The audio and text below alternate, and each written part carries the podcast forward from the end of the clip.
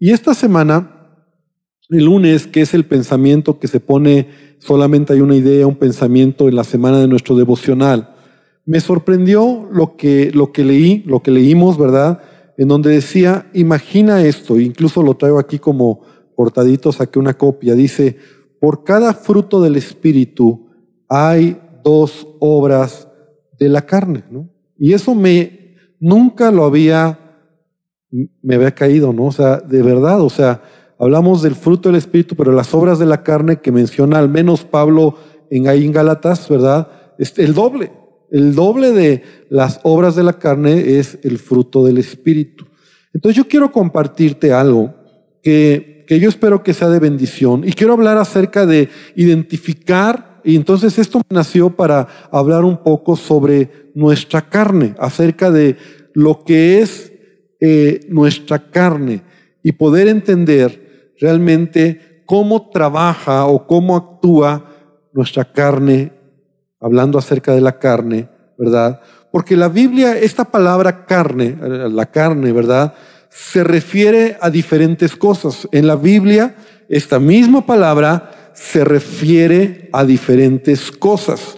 Por ejemplo, se refiere al cuerpo físico, muchas veces como la carne, se refiere a la naturaleza humana con sus debilidades y pasiones, que también por ahí vamos a hablar, ¿verdad? Cuando habla de la carne, también se refiere a la naturaleza humana, la naturaleza del hombre con sus debilidades y pasiones, se refiere al hombre como tal, al ser humano como carne, como, como, como el hombre, ¿verdad? el ser humano como tal, y a la humanidad se refiere también. Entonces, tiene varias acepciones en la Biblia cuando se refiere a la carne a la carne, ¿verdad? El hombre como, eh, como un ser carnal, a, la humanidad. Pero hoy vamos a hablar acerca de lo que es nuestra carne y esa inclinación de nuestra naturaleza, ¿verdad?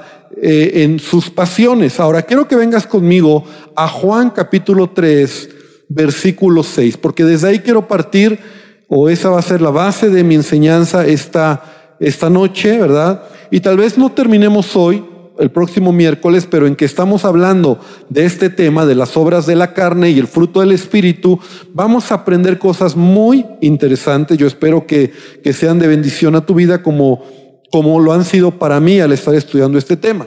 Entonces, Juan capítulo 3, versículo 6, Jesús dice, lo que es nacido de la carne, carne es.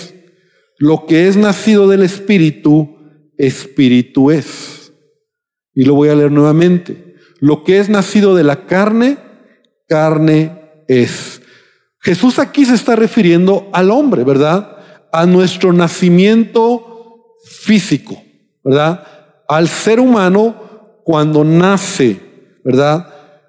Cuando habla de lo que es nacido del Espíritu, si te das cuenta en E mayúscula, hablando acerca de nacer del Espíritu Santo, Espíritu es. Ahora, Pablo dice en Romanos capítulo 7, versículo número 14, dice el apóstol Pablo, porque sabemos que la ley, hablando acerca de la ley de Dios, es espiritual, mas yo soy carnal. Yo soy carnal. Entonces Pablo aquí está haciendo una, una declaración. Dice, yo soy carnal, vendido al pecado. Entonces, lo primero que debemos de recordar es que tú y yo somos seres tripartitos, ¿verdad? Dios nos ha creado espíritu, alma y cuerpo. Somos así, somos seres tripartitos, espíritu, alma y cuerpo. Y cuando Dios creó al hombre, cuando Dios creó a Adán, ¿verdad? Dios lo creó, ¿verdad? En esas mismas tres partes en su vida, como su cuerpo, su alma y su espíritu. No vamos a, dedicar mucho tiempo a hablar la parte eh, del espíritu del alma, pero podemos entender que el alma era como la parte medular, la parte de en medio, podríamos decir así, del ser humano, que, quien realmente eres tú, ¿verdad? En tu alma están tus sentimientos, tus emociones, tu intelecto, ¿verdad? Quien es el hombre es en el alma. Ahora, la manera que el hombre se comunica hacia el exterior es por medio del cuerpo, ¿verdad? Por medio de este cuerpo físico a través de nuestros cinco sentidos o de los sentidos, ¿verdad? A través de lo que ves, de lo que, de lo que oyes, de lo que palpas, de lo que gustas. Entonces, tus sentidos era la manera en que te podías comunicar a este mundo exterior. Pero cuando Dios crea al hombre, no solamente el hombre tenía contacto con el exterior, sino también su espíritu tenía contacto con Dios. O sea, la parte y la comunión que el hombre, que Adán y Eva tenían con Dios, y vemos en Génesis capítulo 1 cómo el hombre hablaba, se comunicaba con Dios, era a través de esta parte del espíritu, ¿verdad? Donde estaba en contacto directo con Dios. Entonces, el alma eres tú, el exterior te comunicas por medio de tus sentidos, de tu carne o de lo que ves, de lo que oyes, de lo que sientes. Y tu espíritu se comunicaba y tenía una perfecta comunión con Dios. ¿Qué sucedió? Cuando el hombre peca, cuando Adán peca, ¿verdad? Entonces se rompe esa comunión con Dios. El pecado nos separa de Dios. Entonces, tu espíritu dentro de ti está como, como muerto o como dormido, como lo quieras, lo quieras ver o lo quieras pensar. Vamos a decir que está muerto, está dormido dentro de ti y no hay comunión con Dios. Es por eso que el hombre, toda persona que nace, necesita, y Jesús habla en Juan capítulo 3, nacer de nuevo. Y es ahí donde Nicodemo le dice a Jesús, ¿cómo se trata volver a nacer en el vientre? No, Nicodemo, es nacer del Espíritu. Ahora, mientras tú y yo, o más bien cuando nosotros nacemos, ¿verdad? O, o vamos a pensar desde que el hombre pecó, desde que Adán y Eva pecaron y esa comunión se rompió, entonces nuestra alma, quien eres tú, está siendo gobernada, está cediendo a tu carne. Es decir, tu carne, y eh, no, ya no estoy hablando solamente de tu cuerpo, sino de tu naturaleza pecaminosa, inclinada a hacer lo malo. Y lo quiere hacer porque a través del cuerpo, ¿verdad? Que es el cuerpo físico que le gusta y que te lleva, te inclina a hacer las cosas que a tu carne le agradan. Y tu alma empieza a crecer, o tú empiezas a crecer desde que naces, ¿verdad? Por eso Jesús dice, lo que es nacido de la carne, carne, es una persona, ¿verdad? Que por naturaleza estás inclinado a hacer lo malo, el pecado, nuestra naturaleza pecaminosa, cada uno de nosotros nacemos con esa inclinación. Es muy importante entender esto. Entonces el ser humano nace y empieza a crecer y empieza a desarrollarse por medio de sus sentidos, por medio de lo que su carne le inclina, que normalmente tiene que ver todas las pasiones, todos los gustos de la carne, todo lo que eh, estamos de alguna manera sin Cristo, sin conocer a Cristo, inclinados a hacer cada día en nuestra vida. Antes de conocer a Cristo, tú y yo teníamos esa, esa, podríamos decir, ese faltante en nuestra vida. Es decir, tú, quien eres, tu alma, tu intelecto, tus emociones, tus sentimientos, estaba siendo gobernado por tu carne. Tu carne. Que tu carne, estamos hablando de esas áreas o esas pasiones, ¿verdad? Que le gusta tu carne las cosas suaves, las cosas que nosotros podemos decir es pecado, que a Dios no le agradan. Entonces tu carne le gusta recibir placer. Tu carne le gusta y tiene contacto con el exterior, lo que tus ojos ven y que pueden entrar a tu alma y que entonces te contaminan. Lo que oyes y te contamina, lo que hablas lo que sientes.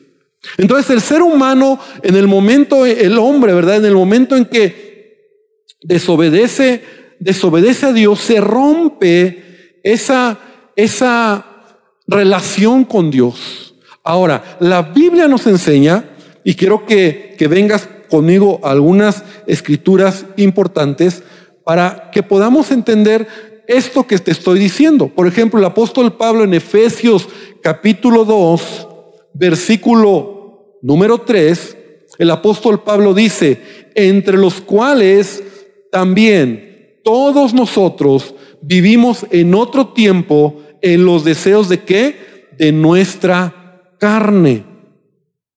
Aquí está refiriéndose, ¿verdad? A tus pasiones, a lo que a tu carne le gusta. Dice, y haciendo la voluntad de la carne y de los pensamientos. Y éramos por naturaleza hijos de ira, lo mismo que los demás. Entonces, antes de conocer a Cristo, resulta que por muchos años nuestra carne fue la que tomaba el control de nuestra vida. El ser humano así vive. Sus pasiones, sus iniquidades, lo que le gusta, lo que le da placer, lo que es suave, lo que es rico, ¿verdad? Todo eso. Y que son pecados que al final de cuentas destruyen al ser humano. Pero tu alma, quien eres tú, a través de tu mente, tu intelecto, tus sentimientos, tus emociones, todo eso se va armando, se va, se va creando en tu vida, de tal manera que Pablo nos empieza a enseñar, o la palabra nos empieza a enseñar, cómo sin Cristo nosotros vivíamos en nuestra carne, los deseos de nuestra carne, los pensamientos de nuestra carne. Romanos capítulo 9, versículo 8 dice, esto es, no los que son hijos según la carne son los hijos de Dios, sino los que son hijos según la promesa y son contados como descendientes. Ahora, quiero decirte algo. El ser humano, no importa la posición social que tenga, no importa cómo sea educado, no importa la cultura que tenga, no importa en qué tiempo o en qué época viva, el hombre por naturaleza está inclinado a hacer lo que su carne le pide. Entonces, el ser humano, ¿verdad? No puede mejorar o no puede cambiar por sí mismo. Porque nuestra condición, nuestra naturaleza es hacer lo que nos gusta y lo que nos place. ¿Por qué? Porque estábamos separados. Primero, porque estamos separados de Dios. Al principio te decía, el hombre es espíritu, alma y cuerpo. Y lo que traía equilibrio al ser humano era que tenía por el espíritu comunión con Dios y por la carne o por nuestro cuerpo comunión con el exterior. Pero el pecado hace que se rompa la comunión con Dios y hace que nuestra naturaleza, ¿verdad? Caída, esté inclinada a hacer lo malo. Todo lo que son las pasiones, los gustos, y no tienes que enseñarle a un niño a hacer lo malo. Esto lo he dicho en muchas ocasiones. Pero los que somos padres nos sorprendemos que a un niño no le tienes que enseñar a hacer lo malo. Él de desde pequeñito, desde que empieza a caminar, llega el momento donde él empieza a ser egoísta, donde él empieza a querer tener el primer lugar o, que, o llamar la atención, ¿verdad? A mentir, hacer cosas que no están bien. ¿Quién le enseñó? Es su naturaleza, es nuestra naturaleza. Todos tenemos esa tendencia. Entonces, aunado con lo que el mundo te ofrece, con lo que Satanás ha puesto, ¿verdad?, en la sociedad, entonces tus ojos, tus, o lo que oyes, lo que, lo que está a tu alrededor, ¿verdad?, tiene contacto con, con tu cuerpo, con tu inclinación a lo malo, y entonces nos programamos, llamémoslo así, estamos programados, sin Cristo es, estamos programados a hacer lo que a nuestra carne le gusta. Por ejemplo, incluso ayunar. ¿A cuántos nos cuesta trabajo el ayuno? Porque a, a nuestra carne le gusta la comida. O sea, es suave comer.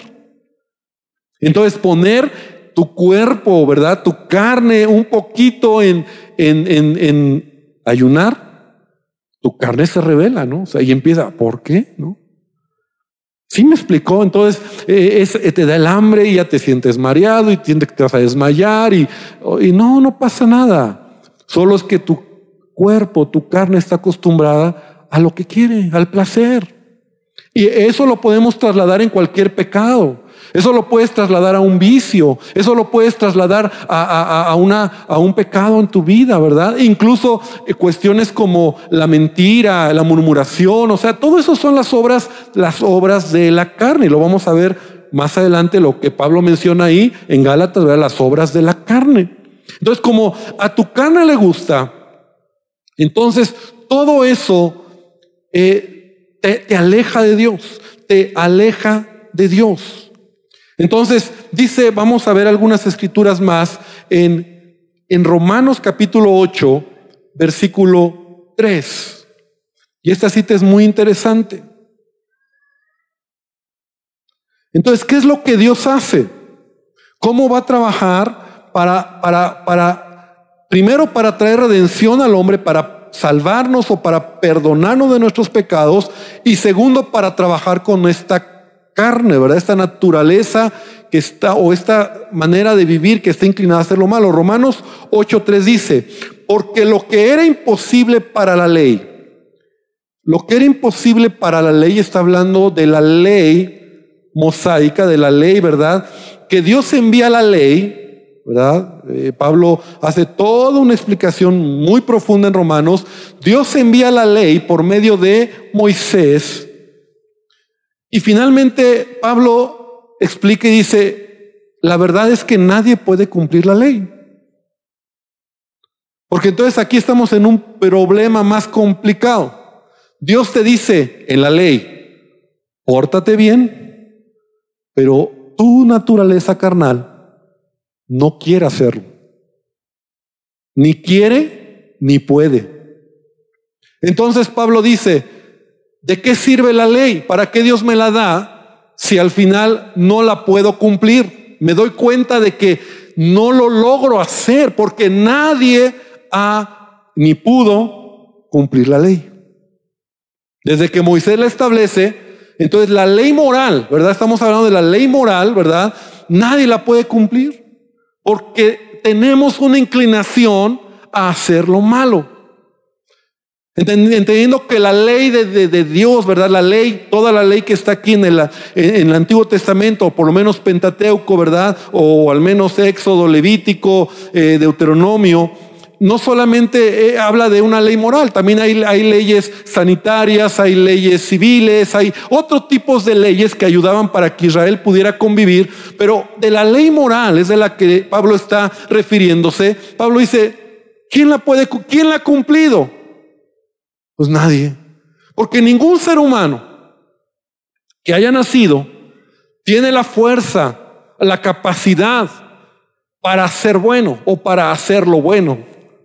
Porque en el momento en que, es lo que Pablo está descubriendo, dice, en el momento en que la ley te dice, no mientas, entonces eso en ti genera, no voy a mentir, no voy a mentir, no voy a mentir, y cuando menos te das cuenta, ya mentiste. Entonces dice Pablo, ¿quién lo puede hacer? ¿Quién puede cumplir la ley? Entonces, ¿para qué entonces Dios nos da la ley? ¿De qué sirve si nadie la puede cumplir? Bueno, precisamente para que nos demos cuenta qué tan mal está el hombre sin Dios. Romanos capítulo 8, versículo 3 dice, lo que era imposible para la ley, por cuanto era débil, ¿por qué? Por la carne ¿Cuál carne, este Pablo? Por nuestra naturaleza pecaminosa, porque nuestra carne está inclinada a hacer lo malo. Entonces Dios, enviando a su Hijo en semejanza de carne, aquí está hablando de hombre, ¿verdad? De ser humano, de carne, de pecado, y a causa del pecado condenó al pecado en la carne. Parece como un trabalenguas, pero lo que Pablo está diciendo aquí es que Jesucristo, Dios, se hace hombre Y Él vivió entre nosotros, ¿verdad? Y Él llevó en su cuerpo nuestros pecados, ¿verdad? Porque Él, siendo hombre, nunca pecó. Él nunca pecó y entonces eso es lo que Él vino a hacer por nosotros. ¿Qué es lo que hace entonces Dios? Como el ser humano por naturaleza no puede portarse bien, no puede hacer lo bueno, la ley te condena más o te muestra que, eres más malo que, que sin tener la verdad, te das cuenta que no lo puedes hacer, entonces Dios envía a su Hijo Jesucristo para que Él pueda vivir en esta tierra sin pecado, ¿verdad? Como hombre, pero Él muere por nuestros pecados. Y eso es lo que está diciendo el apóstol Pablo. Dice otra escritura, ahí mismo, arribita en el capítulo o en el versículo número Romanos 8, versículo 7 y versículo 8 dice, por cuanto los designos de la carne son enemistad contra Dios, porque no se sujetan a la ley de Dios, ni tampoco pueden. Y los que viven según la carne no, puede agradar, no pueden agradar a Dios. No solamente entonces estamos hablando de que nuestra carne, ¿verdad? Nuestra naturaleza pecaminosa no puede agradar a Dios. No hay manera. Es por eso que la religión no nos sirve de nada. Ninguna religión, porque la religión trata de, de hacer cosas buenas para llegar a Dios. Pero el Evangelio se trata de que Dios se acercó al hombre. Amén. Entonces tú tienes que entender, tenemos que entender que nuestra, nuestra inclinación pecaminosa, nuestra carne está totalmente, o sea, no, nos, nos gobierna y está en enemistad contra Dios. Entonces hay una, una ley incluso, Pablo lo dice que es una ley Así lo menciona el apóstol, el apóstol Pablo. No importa cuánto luches, no importa cuánto eh, te esfuerces, nunca vas a poder por tus fuerzas hacer lo bueno. Y eso es algo que debemos de entender. Yo los veo así como con cara de, de asustados, ¿no? Pero así es. Eso nos enseña la Biblia. Cristianos que dicen, no, yo ya soy cristiano y yo me las puedo de todas, todas, son los más vulnerables a no entender este principio, porque mira lo que dice el apóstol Pablo ahí mismo en Romanos 7, y quiero que hablas tu Biblia, Romanos 7.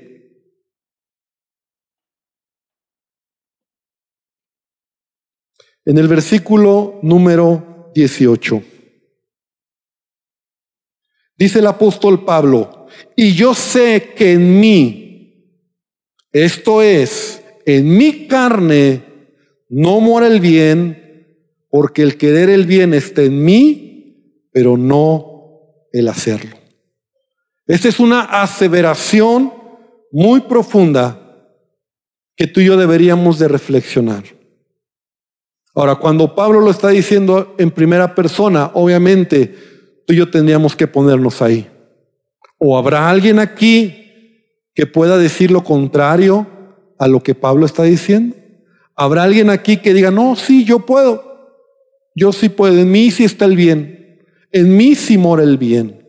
La realidad es que todos los que estamos aquí sabemos que en nosotros no está a hacer el bien. Ahora, sin Cristo, el asunto se pone, está peor, ¿verdad? Porque sin conocer a Cristo, sin tener esa parte espiritual de la que ahorita voy a hablar, entonces el ser humano es un hombre que hace lo que su carne, lo que sus pasiones le dictan. No le importa a Dios. De hecho, el ser humano, por eso en la oscuridad y por eso muchas veces la gente no se quiere acercar a Dios, porque saben que en la luz van, va, la luz va a alumbrar las tinieblas que hay en su vida. El ser humano sabe. Y detrás de una, una, persona que dice, no, yo no creo en Dios, no, a mí no me interesa, no, a mí no me digas, no, yo no quiero saber nada, en el fondo ellos saben que lo que hacen no está bien. Tal vez no hay esa, no hay esa eh, sensibilidad tan fuerte, pero la realidad es que todo cristiano debe de entender este principio en su vida como cristiano. Y entre más maduras en tu vida cristiana, más tienes que reconocer lo, lo, como decía Pablo, lo miserable de este cuerpo, de esta carne. Porque, porque está ahí. Ahora, te decía que Pablo dice en el 17, de manera que ya no soy yo quien hace que, perdón, eh, yo sé que en mí, en mi carne, no mora el bien porque el querer el bien está en mí, pero no el hacerlo. Y versículo 21 dice, así que queriendo yo hacer el bien, hallo esta ley. Hallo esta ley que el, ¿qué dice? Que el mal está en mí. Pablo, ¿qué me estás diciendo? Nuestro héroe Pablo, el gran Pablo, él está explicándonos algo muy profundo. Que en Él hay una ley. ¿Qué es una ley? Hablando acerca de las leyes físicas, por ejemplo, ¿verdad? Es algo que nunca se va, nunca va a cambiar. Por ejemplo, la ley de la gravedad. La ley de la gravedad. No importa cuánto tiempo yo sostenga este papel aquí, sea una hora, un año, diez años, cien años, mil años. El día que yo lo suelte, ¿qué va a pasar? ¿Qué va a pasar? Se va a caer. ¿Por qué? Porque hay una ley. Hay una ley que se llama la ley de la gravedad. Y no importa cuánto tiempo lo detengas, no importa cuánto tiempo digas, no se va a caer, pues el día que tú aflojes los dedos, se cae. Entonces Pablo nos está dando una revelación muy profunda en donde dice, hay una ley que el mal está en mí. Mi carne está inclinada a hacer lo malo. Tengo que reconocer eso. Tengo que entender que esto es como el punto más eh, más bajo, ¿verdad? Más, más profundo de, de lo que el hombre realmente es delante de Dios. Ni puede hacer la voluntad de Dios, ni tiene la fuerza para hacerlo, y si quiere, no puede. Por esa razón, Dios envió a su Hijo Jesucristo. Por esa razón, Dios no lo podía hacer de otra manera. No era de portarte bien porque nadie se puede portar bien. Por eso Romanos 1 y Romanos 2, Pablo dice, no hay justo ni uno. No hay quien busque a Dios. Y si tú vas a esa escritura, ven conmigo rápidamente ahí a esos versículos.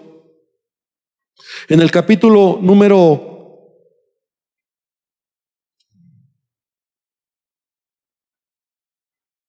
número 1, versículo número 29.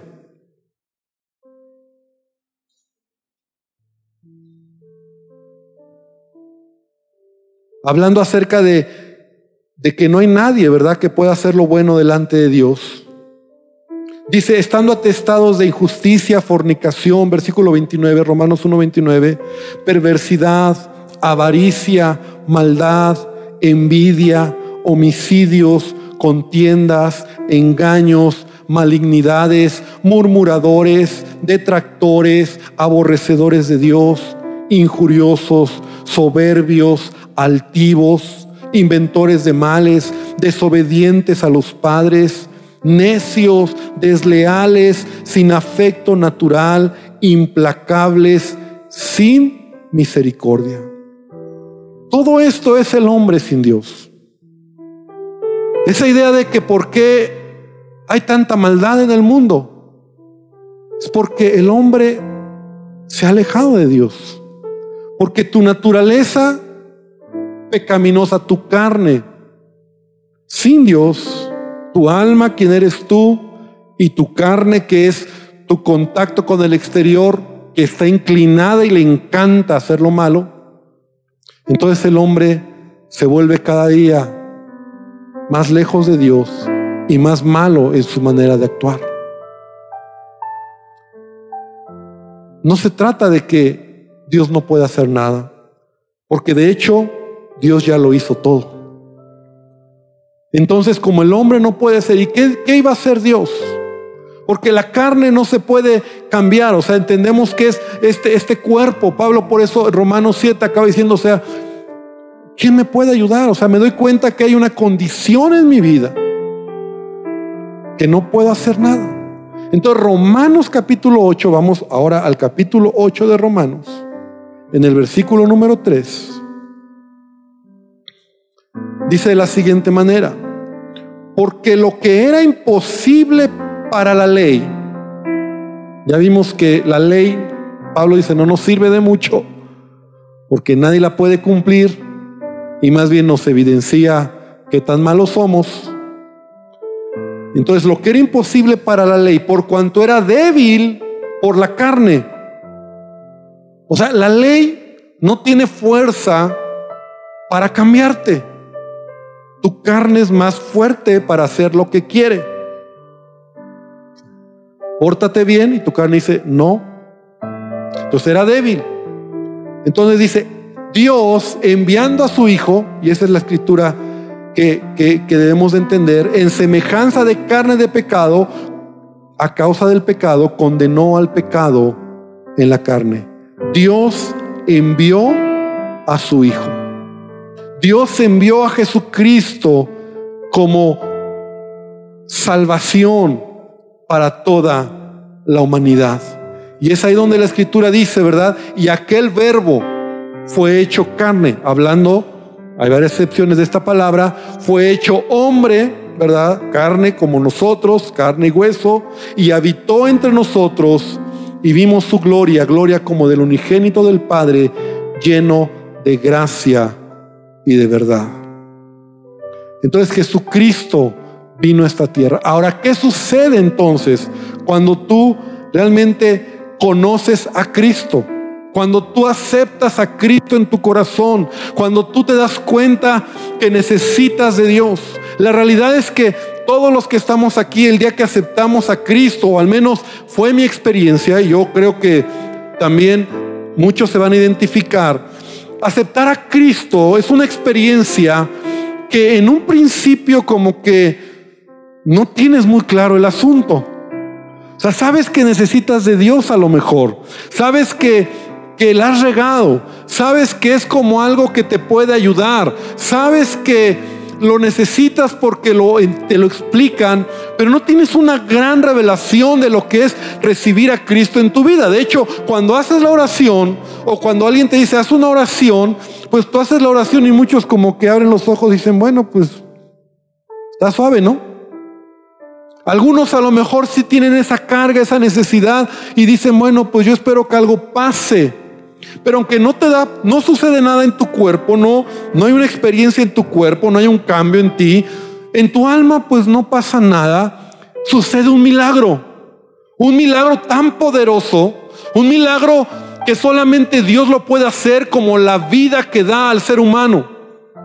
Así como un, un, ser humano es fecundado en el vientre de una mujer y finalmente es un milagro la vida ¿verdad? Porque ¿cómo puedes entender que de dos células se unen y de ahí nace o sale la vida, un ser viviente?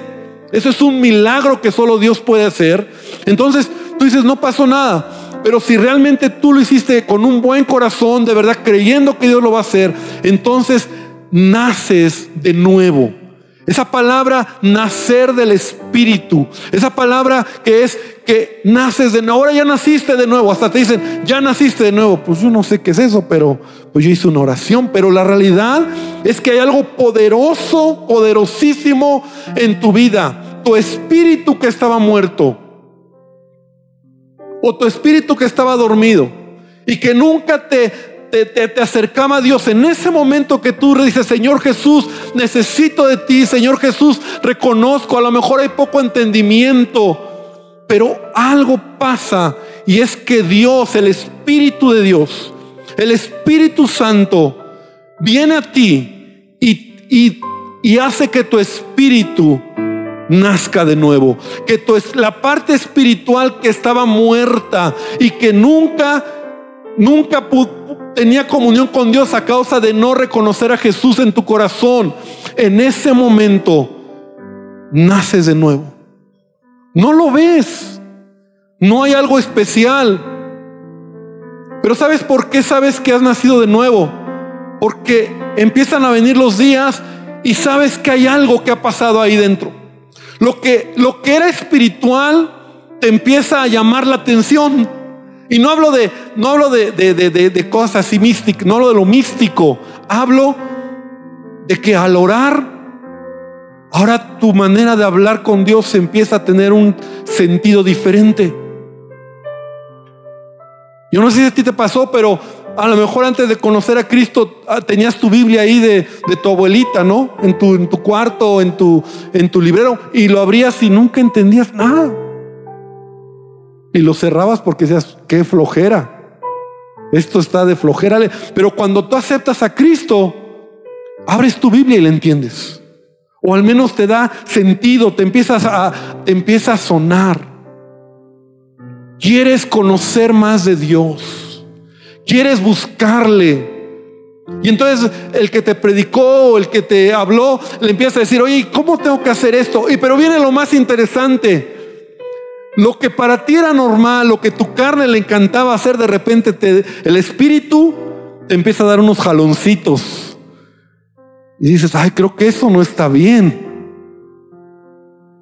Eso es el nuevo nacimiento.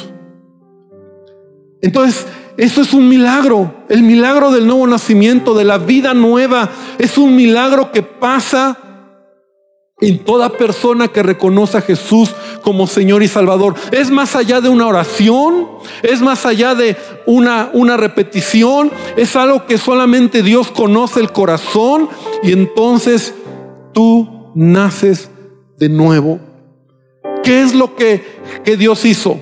Dios dijo, como el ser humano, como su carne está inclinada a lo malo, el pecado lo inclina a lo malo, su naturaleza pecaminosa.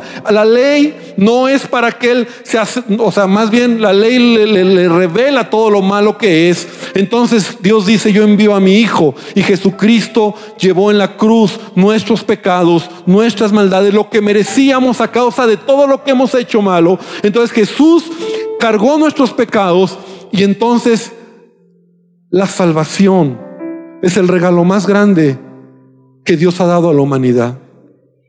Y es que ahora tú puedes tener vida eterna. No porque te portes bien, porque nadie se ha portado bien. No porque cumplas una ley, porque nadie la puede cumplir. Entonces, ¿cómo es, pastor? Reconociendo que Jesús puede gobernar tu vida. Y diciéndole a Jesús, Señor Jesús, necesito que entres a mi vida. Y en ese momento, el milagro más grande que puede pasar en la vida de un hombre es que nuestro espíritu, la parte que no ha estado conectada nunca con Dios por causa de nuestra de todo lo que hemos dicho, nuestro pecado, se conecta o el Espíritu Santo viene a conectarse con nosotros. Ahora resulta que ya eres un hombre completo, completo en cierta manera, porque ahora tienes comunión con el Espíritu, tu alma y tu cuerpo o tu carne. Pero hasta ahí vamos a dejarlo, ¿verdad? Porque tenemos que seguir avanzando para entender ahora cómo trabajar con esta, esta carne, ¿verdad? Porque sabes qué, aunque tú naciste de nuevo, aunque tu espíritu está conectado con el Espíritu de Dios, tu carne, tu cuerpo, tu carne, tu, tu, naturaleza pecaminosa, esa la vas a tener hasta que te mueras. Por eso Pablo acaba diciendo, miserable de mí. O sea, Pablo decía, ¿de verdad yo quiero agradar a Dios? ¿De verdad, de verdad que yo quiero? ¿Quién no quiere agradar a Dios de los que estamos aquí? ¿Cuántos de nosotros hemos llorado con Dios diciendo, Señor, ¿por qué soy así? ¿Por qué? Te quiero agradar. ¿Por qué hice esto malo? Si genuinamente tú has aceptado a Cristo, seguro estoy que ha sido, es tu experiencia y es mi experiencia. O sea, Pablo la tenía. Pablo está ahí diciendo, yo lo quiero, pero no lo puedo. Ahora, no significa que te conformes. Por eso vamos a hablar. Entonces hay cristianos carnales y hay cristianos espirituales. Porque el propósito de Dios entonces como no, como tu carne no se puede tratar o Dios ya no va a tratar con tu carne. Entonces, ¿por dónde Dios va a tratar? Por tu vida espiritual. Alimenta el espíritu y harás morir las obras de la carne. Se, ve, se, oye sencillo, se oye padre, pero ese es el punto. Alimenta el espíritu y este año, por eso he tomado este tema y hablando de nuestro devocional y todo lo que estamos, es dar fruto del Espíritu Santo. Alimenta el espíritu como pastor. Ayunar, matas tu carne y busca a Dios. Alimenta el espíritu y matas tu carne. Lee tu Biblia, ora, haz tu devocional, en un tiempo para buscar a Dios. Porque si no lo haces, entonces, ¿qué va a pasar, pastor? Serás un cristiano carnal. Ahora vamos a entrar en otro terreno de el cristiano carnal, ¿no? Ya, ya hablamos de la carne, hablando del, del, sin Cristo, el que está en su carne. Por eso esta palabra tiene muchas acepciones en la Biblia y muchas maneras de poderlo ver. Y el cristiano carnal es el que empieza, como dice Pablo, empezaron en el espíritu y que terminaron en la carne. Vamos a hacer una oración. y espero que esto haya bendecido tu vida y vamos a estar hablando sobre este tema. La siguiente miércoles vamos a continuar hablando sobre esto. Cierra tus ojos y vamos a orar. ¿Y por qué no oramos diciéndole a Jesús, gracias por la salvación? El Espíritu Santo, gracias. Gracias porque, porque soy tu hijo. Gracias Dios. No, no, no hay palabras para explicar este gran regalo que nos has dado. Porque lo que es de la carne, carne es. Ahí va a quedar nuestra carne, nuestra naturaleza pecaminosa. Pero tú, tú llevaste un, un plan por otro lado y fue enviar a tu Hijo Jesús para que a través de Él nosotros podamos tener vida. Somos tus hijos no por ser buenos, porque nadie puede ser bueno. Nadie puede hacer lo bueno, nadie puede llegar ante ti un día y decirte yo lo hice mejor que todos. Porque todos pecamos, estamos destituidos de la gloria de Dios. Porque el pecado es parte de nuestra naturaleza. Crecimos, nacimos así y es la inclinación. Estamos acostumbrados por muchos años sin Cristo hacer los deseos de nuestra carne.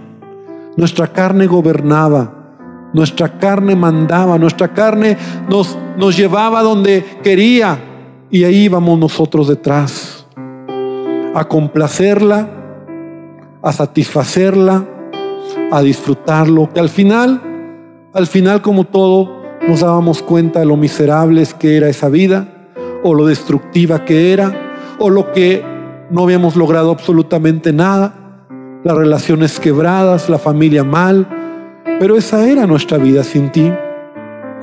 Yo te pido que tú traigas esta verdad a tu iglesia y que hoy podamos darte gracias, darte gracias porque podemos tener comunión con tu Espíritu, porque lo que tú planeaste para el hombre desde Adán, hoy está siendo o ha sido restaurado en Jesucristo.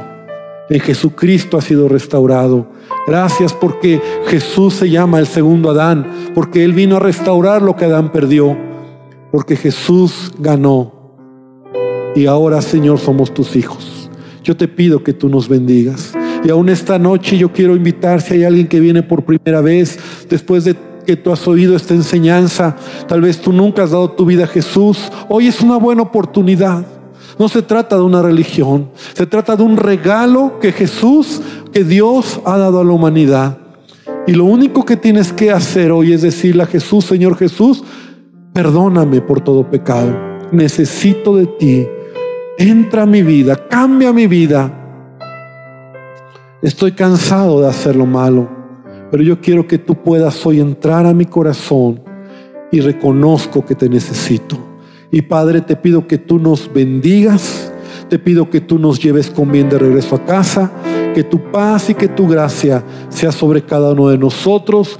Llévanos con bien a nuestros hogares en el nombre poderoso de Jesucristo. Amén y amén, Señor.